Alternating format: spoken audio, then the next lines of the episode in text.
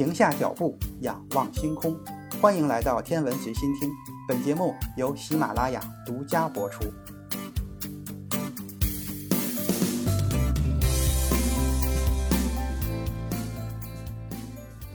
一九九六年九月十八日，中国科学院国家天文台兴隆观测站的施密特 CCD 小行星项目组发现了一颗小行星。这颗小行星是一颗主带小行星。绕日椭圆运行轨道长半径为三点零三天文单位，轨道周期为五点二七年，绝对星等十三点零三等，目视星等十七点一五等。发现后的暂定编号为一九九六 SD 一，编号中的 SD 正好是中文“水稻”的汉语拼音字头，所以当这颗小行星获得八幺幺七这一永久编号之后，为了纪念中国工程院院士。国家杂交水稻工程技术研究中心主任袁隆平作为中国杂交水稻研究的奠基人，他为中国乃至世界杂交水稻的高产做出了巨大贡献。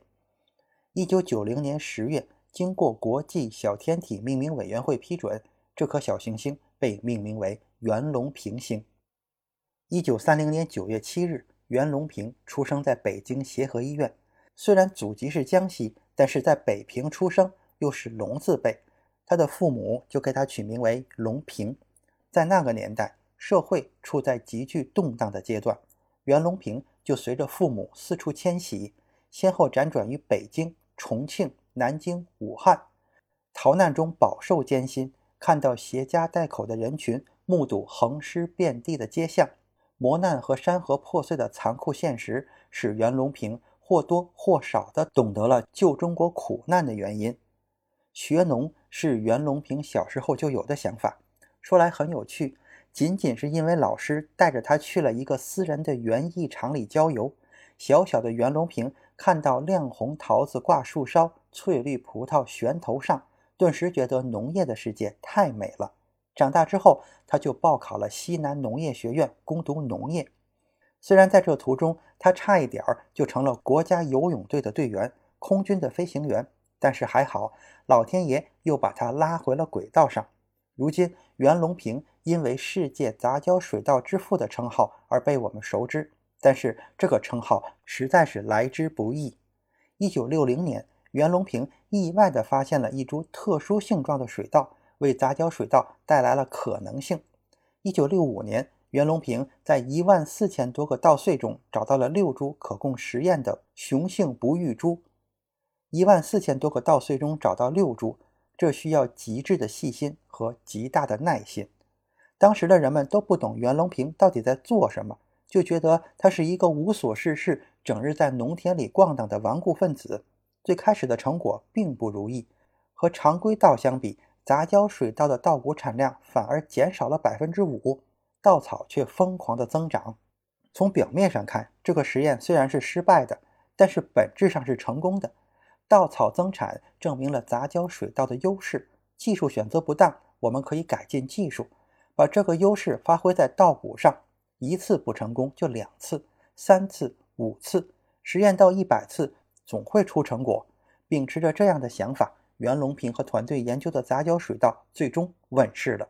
这个消息震惊了中国和世界。杂交水稻可以增产百分之二十，一年就可以多养活七千万人。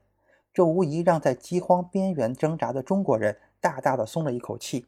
不仅如此，袁隆平还把杂交水稻带到了非洲，极大的增加了非洲的粮食产量。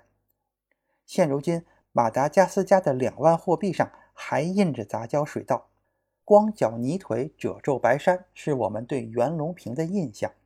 但就是这样一位典型庄稼人形象的袁隆平，却站在世界性的大会上狂飙英语。在第十届海外高层人才座谈会暨海外院士青岛行雁西湖论坛中，袁隆平以流利的英语完成了长达二十分钟的演讲。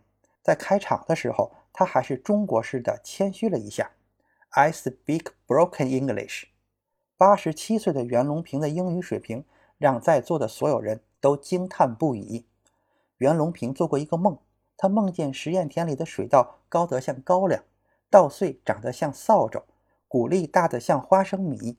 他和助手就坐在瀑布一样的稻穗下乘凉。袁隆平将它称为“禾下乘凉梦”。他还有另外一个梦想，就是覆盖全球梦。二零二一年的五月二十二日，杂交水稻之父、共和国勋章获得者袁隆平逝世，享年九十一岁。他曾经心心念念的几个愿望：禾下乘凉梦、覆盖全球梦，每一个都跟吃饱饭有关。为了这两个梦，老人投入了他的一生，他的名字也成为中国发展史上绕不开的名字。每当我们仰望星空的时候，都不要忘记天上有一颗袁隆平星，夜空中最亮的星。袁老，一路走好。